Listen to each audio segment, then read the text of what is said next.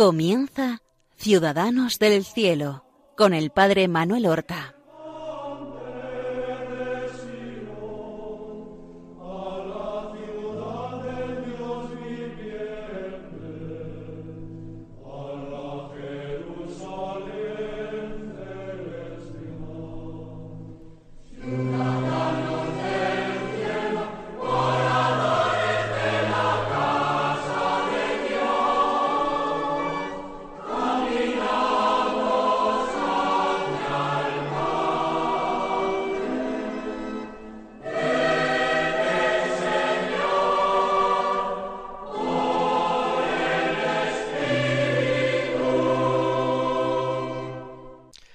Buenos días, queridos amigos, oyentes, hermanos.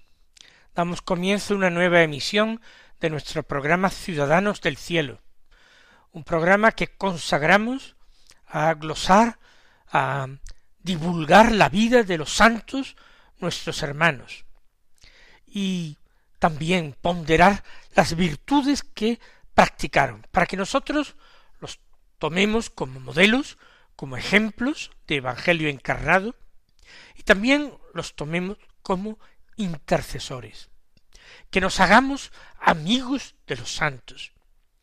Yo sé que a veces un santo nos toma él por nuestro amigo.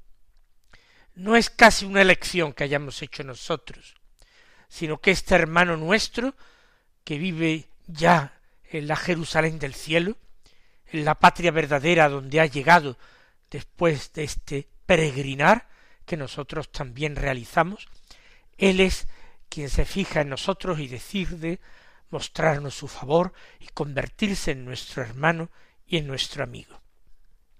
Hoy vamos a hablar de un santo sacerdote y religioso que vive en un momento de la historia de España muy diferente al nuestro, un momento de gloria y de esplendor, un momento de santidad y de grandeza. Estoy hablando de un santo que vivió en la segunda mitad del siglo XVI y el primer tercio del siglo XVII.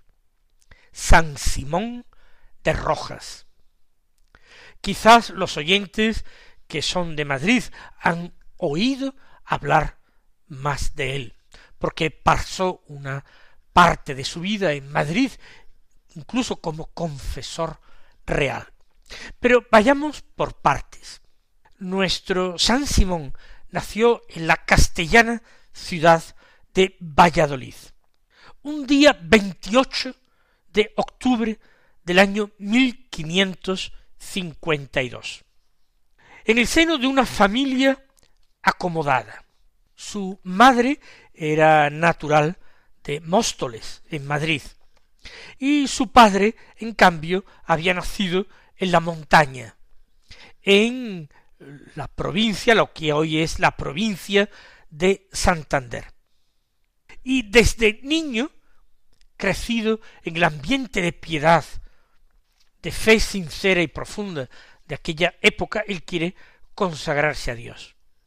No es un momento concreto en que él descubre su vocación religiosa es que desde que tiene conciencia y ama a Dios y reza, desde ese primer momento ha visto que su vida no tendría ningún sentido si no era entregándola a Dios. Por eso con catorce años, con sólo catorce años, ingresa en el convento de los Trinitarios de Valladolid no tenía edad todavía canónica para comenzar el noviciado. Pero no importa, viviendo ya en el convento y haciendo vida conventual, cuando alcanza los dieciséis años de edad, comienza su noviciado canónico, y con veinte años hace ya su profesión solemne y perpetua como fraile trinitario. Ahora comienzan sus estudios, los estudios para ordenarse sacerdote de filosofía y de teología. Él es destinado al convento de los Trinitarios de Salamanca para realizar allí, en su prestigiosa universidad, estos estudios.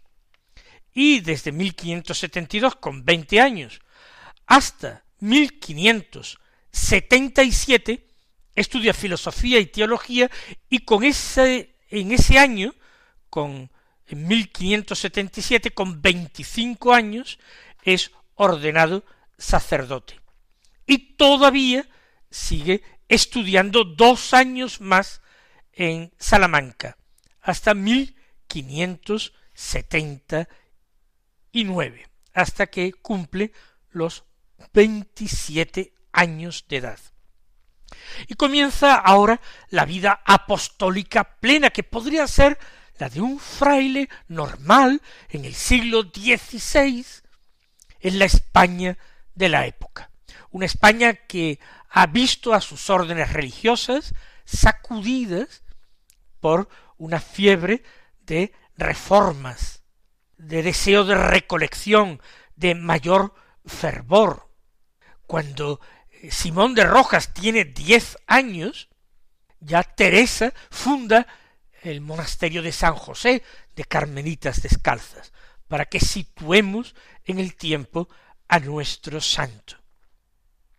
Es nombrado, con esta edad de veintisiete años, profesor, profesor de los frailes trinitarios, profesor de, no de teología, sino de todas las asignaturas o materias de humanidades previas al comienzo de la teología.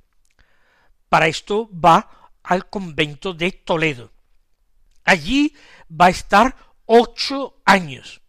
Luego será elegido superior del convento de los trinitarios de Cuellar, y va pasando por distintas casas de la orden ya como superior. Han descubierto en él no sólo una ciencia, un conocimiento, una sabiduría notable, sino también una santidad más que notable y unas dotes de prudencia y de gobierno que lo hacen adecuado para estos cargos de superior. Después de Cuellar va a Talavera de la Reina, a Cuenca, a Ciudad Rodrigo, a Medina del Campo, a Madrid y a Valladolid, su tierra donde también es enviado como superior.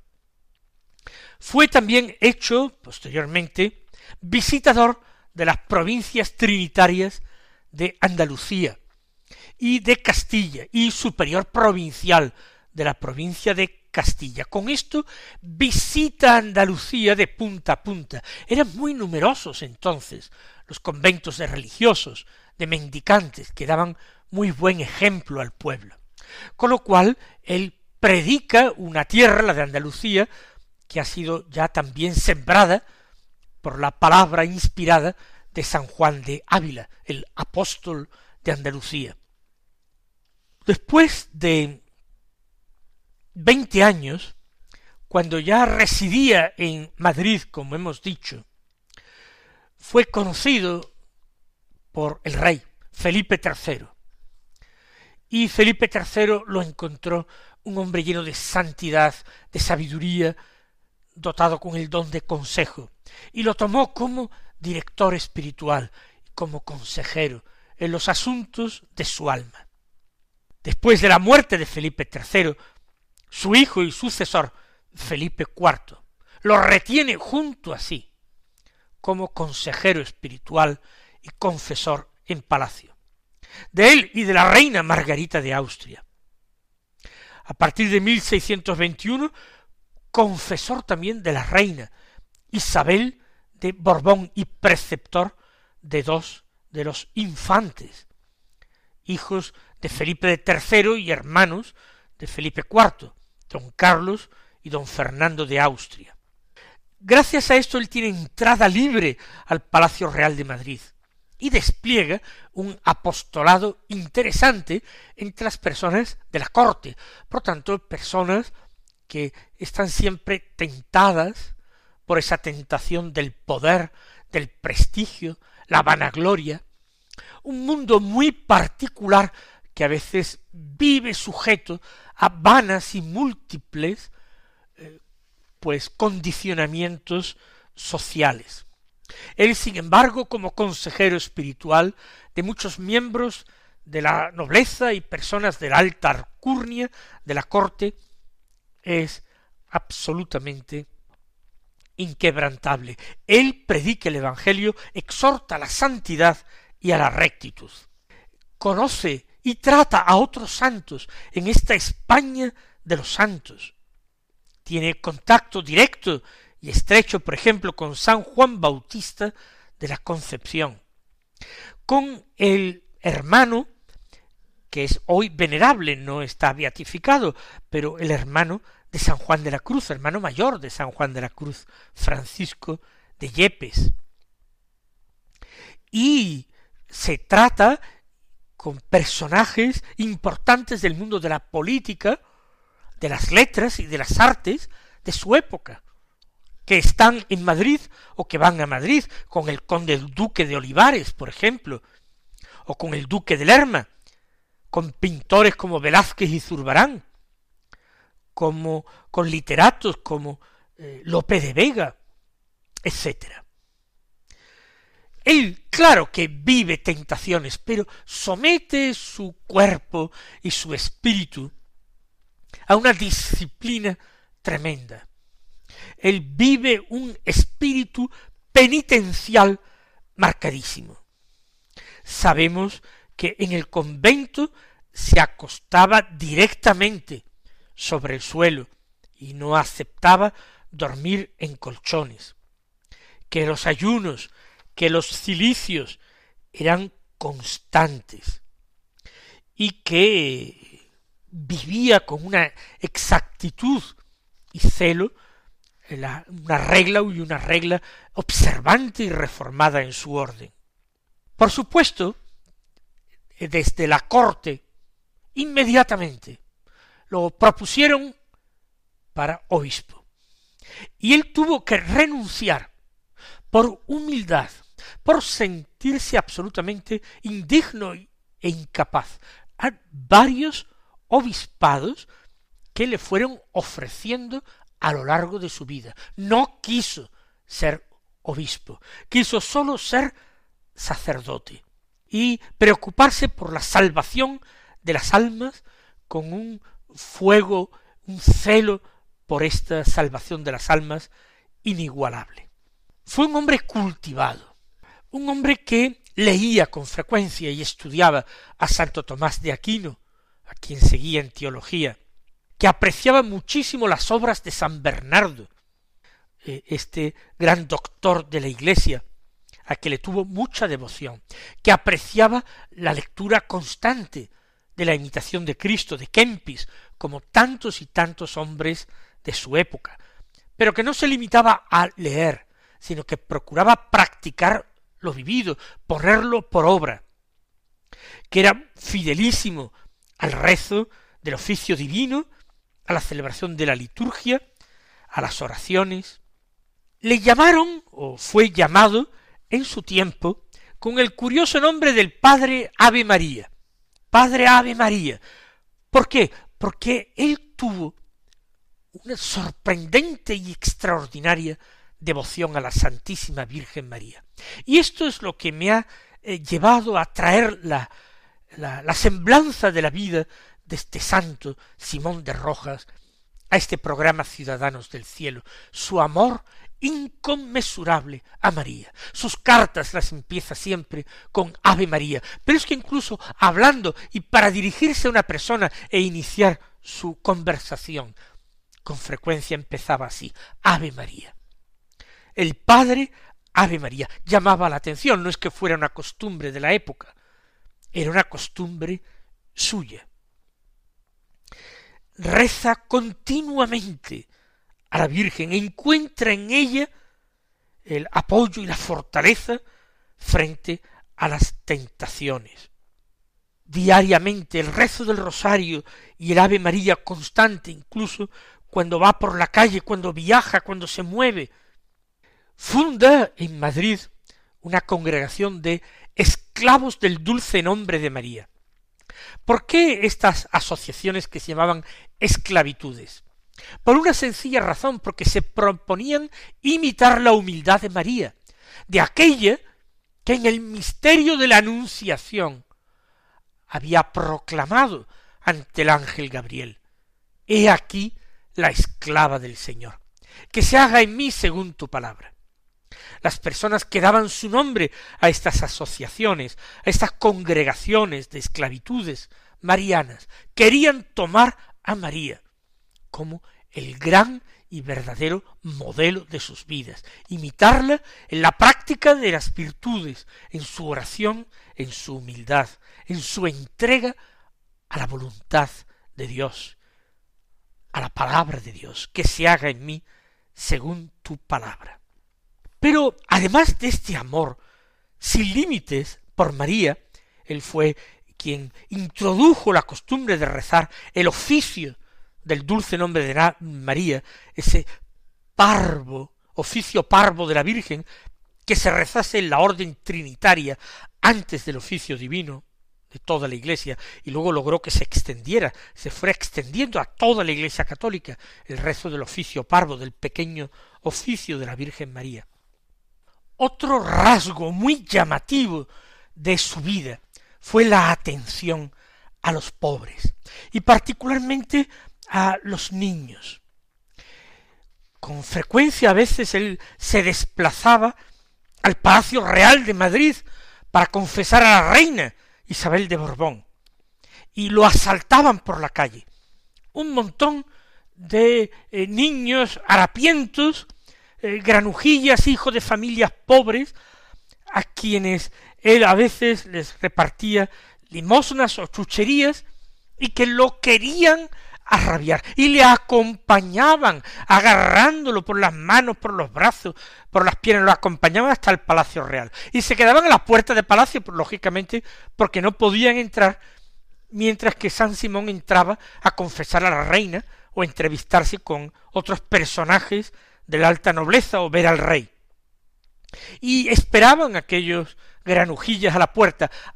Cuando salía de nuevo lo acompañaban con toda clase de fiestas. Igual que más tarde haría San Vicente de Paul, él llamaría a los pobres sus amos. Eran sus preferidos.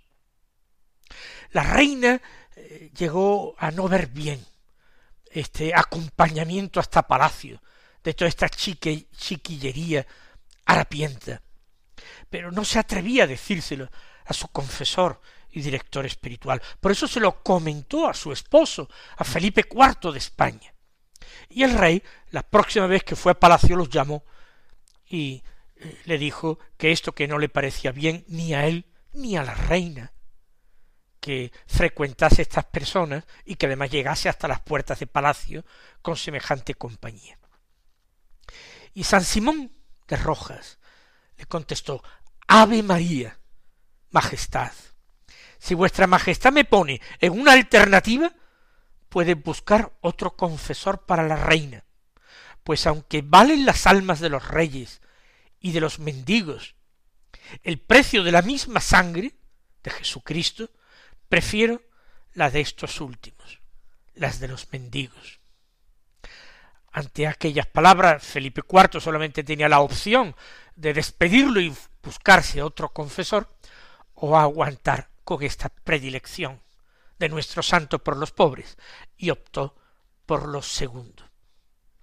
Cuando los reyes iban a pasar eh, o algún periodo de vacaciones eh, de verano en el palacio de Aranjuez, él tenía que desplazarse con la corte real y entonces cogía con permiso alimentos de la cocina del palacio, los montaba en un asno en lo que él se montaba para desplazamientos largos, iba a distribuirlo a los presos de la cárcel de Ocaña, porque también sentía una inmensa piedad para con los pobres encarcelados, que vivían, por supuesto, en unas condiciones no tan eh, buenas como hoy día en las cárceles en España en el siglo XXI. Todavía tenía tiempo Simón de Rojas para escribir. Y como era un hombre de oración, escribió un importante libro de oración, el Tratado de la Oración y de sus grandezas. Y este Tratado de la Oración se nota la influencia teresiana de Santa Teresa. Él llegó a conocer a Santa Teresa. Recuerden que Santa Teresa había muerto en Alba de Tormes en 1582 y él había nacido en 1552. Tenía treinta años cuando murió Teresa de Jesús. Llegó a conocerla, no diríamos a tratarla a fondo, y ciertamente en su tratado de oración muestra por una parte, su experiencia personal, él no habla simplemente de oídas o elucubrando, sino de lo que él también ha vivido y experimentado en su propia oración, y ese influjo teresiano. Tiene también otro libro llamado Dictámenes de Virtud para alcanzar la perpetua sabiduría.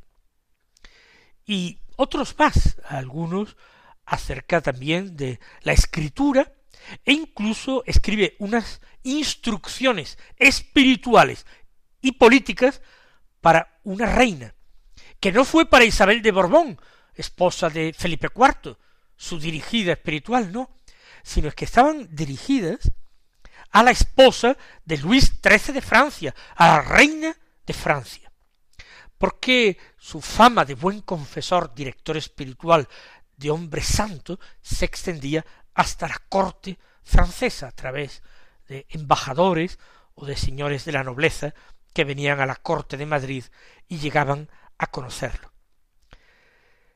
Simón de Rojas eh, siguió viviendo en la corte de Madrid, como digo, en medio de sus queridos pobres, de la familia real y de la gran nobleza cuyas almas cuidaba, y también él defendiéndose de las tentaciones, de los enemigos de su alma, ya que el demonio no cesó de tentarlo eh, de todas las maneras posibles.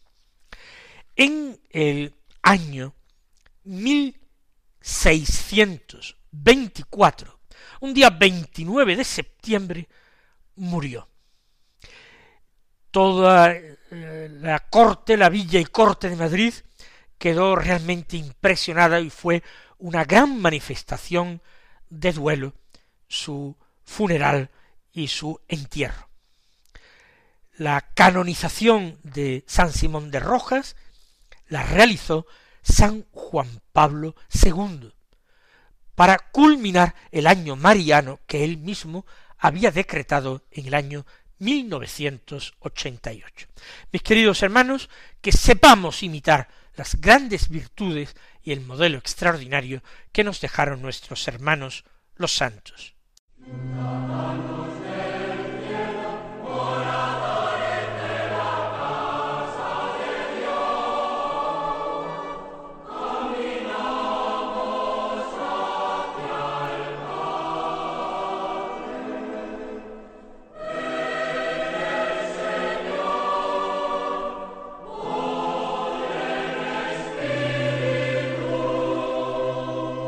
Han escuchado en Radio María Ciudadanos del Cielo con el Padre Manuel Horta.